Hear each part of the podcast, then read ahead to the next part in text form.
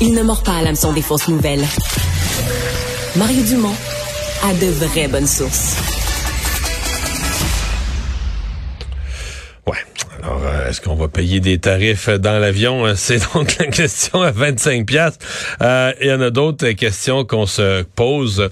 Comment le gouvernement va gérer cette ce qu'on appelle cette grande euh, amnistie, ce grand programme de régularisation des personnes sans papier au Canada. Euh, ça se prépare, euh, les ministres fédéraux l'ont déjà reconnu.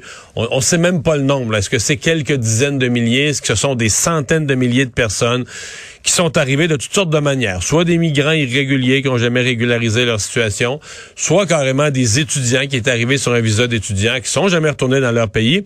On dit qu'il pourrait même avoir dans le lot des simples visiteurs, des voyageurs, des gens qui, qui venaient en voyage au Canada, qui avaient le droit de rester quelques mois comme la loi le permet, mais qui sont jamais repartis. Ils sont restés au Canada.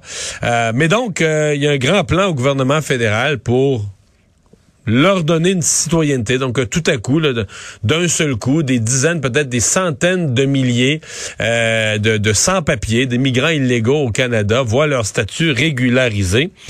Il y avait un groupe ce matin, plusieurs organisations qui demandent que ce programme fédéral de régularisation soit véritablement inclusif, c'est-à-dire qu'on inclut tout le monde, qu'on inclut euh, les demandeurs du, euh, du chemin Roxham. On en parle tout de suite avec Marisa Berry-Mendez, elle est responsable des campagnes d'Amnesty International euh, Canada. Bonjour, Madame Mendez. Bonjour. Euh, pourquoi, euh, pourquoi cette intervention ce matin? Parce que pour bien des gens, on a l'impression que le gouvernement fédéral est déjà dans un, un fort mouvement là, de, de, de, de, de rectification, de régularisation des situations? Oui, oui. Euh, ben, on a voulu euh, sortir en public pour parler de, de cet enjeu-là en vue de, de l'annonce qui va être faite, on espère, bientôt un, pour, comme vous avez évoqué, euh, euh, dire qu'on voudrait que ce soit un programme vraiment euh, inclusif et large, pour inclure les plusieurs catégories de personnes sans statut à statut précaire qui sont particulièrement vulnérables à des abus, des violations de droits humains, et aussi pour pour parler en fait au gouvernement du Québec pour que notre gouvernement aussi accueille et participe, s'engage à participer à ce programme-là. Qu'on a vu, en fait. Euh, Qu'est-ce que Québec doit faire? Comment? Qu'est-ce que Québec doit faire? Ben, en fait, c'est vraiment participer au programme. On a vu avec le programme pour les anges gardiens, euh, et par la suite, l'année passée, il y avait eu un autre programme de régularisation euh, un peu plus étroit introduit par le gouvernement fédéral, dans lequel le Québec n'a pas participé. Tout simplement, les travailleurs étrangers qui qui ont été euh, admissibles autrement dans le reste du pays euh, pour ce programme n'ont pas été admissibles ici au Québec parce que le Québec euh, n'a pas participé. Et le programme des anges gardiens, finalement, le programme qui a été introduit ici au Québec a été vraiment étroit. Donc, il y a beaucoup de personnes qui ont travaillé sur les, les premières lignes de la pandémie qui n'ont pas été finalement admissibles à ce programme-là. Vous dites ce sont des gens qui sont euh, vulnérables parce qu'ils sont euh, sans papier. Ça, on le comprend. que si une personne vit ici illégalement, euh, ben, pas, protégée par les normes du travail. De toute façon, elle peut jamais porter plainte à aucune instance. et est toujours un peu en, danger. de N'importe quelle instance publique avec qui cette personne-là ferait affaire, ça va la mettre dans le trouble. Mais en même temps, c'est comme ça parce qu'elle vit illégalement au Canada. Il euh, n'y a pas de limite à rendre légal ce qui est, ce qui est illégal, c'est-à-dire à passer l'éponge, dans le fond, sur des années de non-respect des lois, de dire, je sais pas moi, il y a huit ans, il y a dix ans, il y a cinq ans, il y a trois ans, il y avait des lois de l'immigration. Il y a des gens qui les ont bafouées, qui se sont foutus des lois du Canada, qui ont dit, moi, je viens vivre ici, je m'installe, puis c'est ça la vie. Euh, et puis tout à coup, on dit, ah ben, tout ça est correct, les, les lois, les lois de l'époque, oubliez-les, ils s'appliquaient pas. Mhm. Ben, euh, je vous entends, puis je pense que c'est quand on creuse un peu plus dans les, histoires vraies des personnes qui sont ici. Évidemment, il y a tellement de possibilités de, comme vous avez évoqué, de comment les personnes se trouvent sans statut, comment ils perdent leur statut. on a des exemples des travailleurs temporaires, disons agricoles par exemple, qui vont être abusés par leur employeur ils quittent l'emploi et puis ils se trouvent sans statut.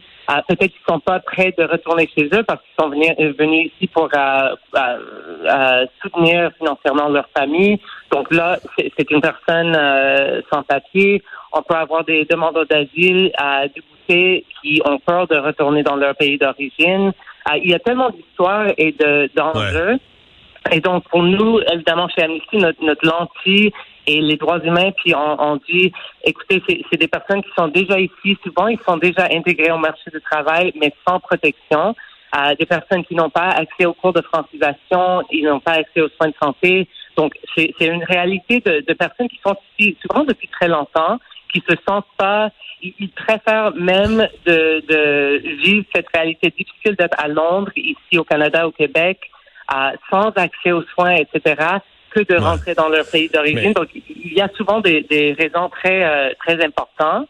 Et donc, comment est-ce qu'on peut mieux protéger leurs droits? Donc, on dit ça, euh, euh, c'est ça, il y a toujours des critères à un programme qui va être, va être introduit, mais c'est vraiment une question sociétale de, de, protéger, de respecter les droits humains et à mieux intégrer des personnes qui sont déjà ici et qui font partie déjà de nos communautés. Dans le cas des demandeurs du statut de réfugié, là, euh, on comprend qu'il y a des gens qui font une demande.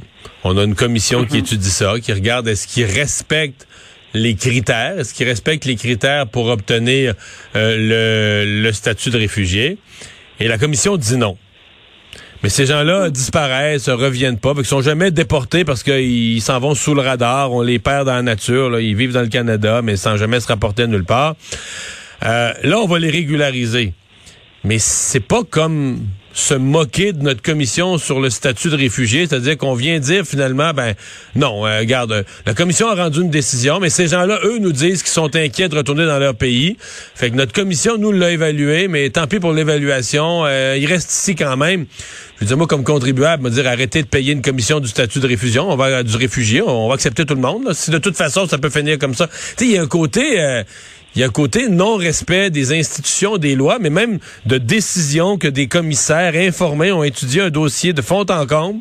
Ils disent non, cette personne-là devrait être amenée de retourner dans son pays. Elle est, elle est pas un réfugié au sens du droit international. Elle n'est pas un réfugié au sens des droits, les lois du Canada. Puis cinq ans après, la personne a vécu sous le radar, s'est cachée, a disparu, puis on va régulariser, on va passer l'éponge. Mm-hmm. Oui, ben, je pense qu'une chose qui est importante à souligner, c'est que la définition euh, en vertu du droit international de réfugié est quand même assez étroite. Donc, même si la personne n'est pas trouvée à, euh, comme euh, à être un réfugié dans le sens de la loi, ça ne veut pas nécessairement dire que la personne va être en sécurité s'il rentre chez, lui. Euh, et ouais, mais là, je, comprends. Donc là, vous dites la commission du statut de réfugié du Canada est trop sévère. Pas du tout, pas du tout, pas du, tout, pas du tout. Mais ce que je veux dire, c'est juste que si je dis qu'il y a des personnes qui craignent quand même rentrer chez eux, ça ne veut pas dire que c'est non fondé. Euh, et en tout cas, euh, il y a et aussi, je voulais dire que le programme qui est proposé, c'est inscrit dans le temps. Donc, c'est pas pour dire tout le monde de partout, venez, venez ici, il va y avoir un amnistie euh, ben, si on le fait une fois, si on le fait une fois, c'est le message qu'on qu'on envoie là.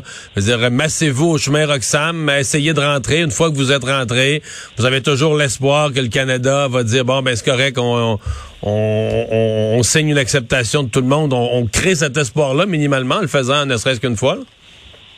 Ben, je suis pas vraiment d'accord dans le sens qu'on a déjà vu des programmes de régularisation ici au Canada.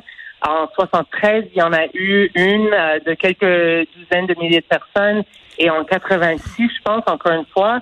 Et on voit qu'il y a quand même un grand euh, période de temps qui s'est écoulé depuis. C'est pas comme si, après, hmm. suite à ces programmes de régularisation, tout le monde s'est présenté à, à nos frontières c'est pas du tout le cas. Donc, je pense pas que j'aurais pas cette crainte-là. OK. Est-ce que vous avez une évaluation? Est-ce que vous, vous avez... Euh, parce qu'au niveau du gouvernement, on, semble avoir une fourchette très large. On ne sait pas combien de gens ça pourrait représenter. Peut-être ce serait seulement quelques dizaines de milliers pour tout le Canada, 50 000. Mais on a vu des chiffres jusqu'à plusieurs centaines de milliers. Est-ce que vous, vous avez votre évaluation de combien de gens ça peut représenter? Ben, nous, par exemple, on n'a pas effectué des, des, recherches et je me suis référé à des recherches des autres. C'est sûr que évaluer, estimer le nombre de personnes qui, qui sont sous le radar, c'est impossible. On peut, ben, on peut estimer, mais c'est impossible de quantifier. Euh, donc, euh, je sais qu'il y a une étude, par exemple, euh, par le Sherpa, à l'Institut de recherche en 2020 qui dit qu'au Québec, par exemple, il y a à peu près 25 000 euh, personnes sans statut. Euh, c'est ça, le chiffre pour le Canada, c'est vraiment, ça varie beaucoup. Euh, mais non, on n'a pas, on n'a pas effectué d'études, puis on sait que c'est, c'est quand même des estimés. Ben, on va surveiller tout ça. Madame Berry Mendez, merci d'avoir été avec nous. Au revoir. Je vous en prie. Au revoir.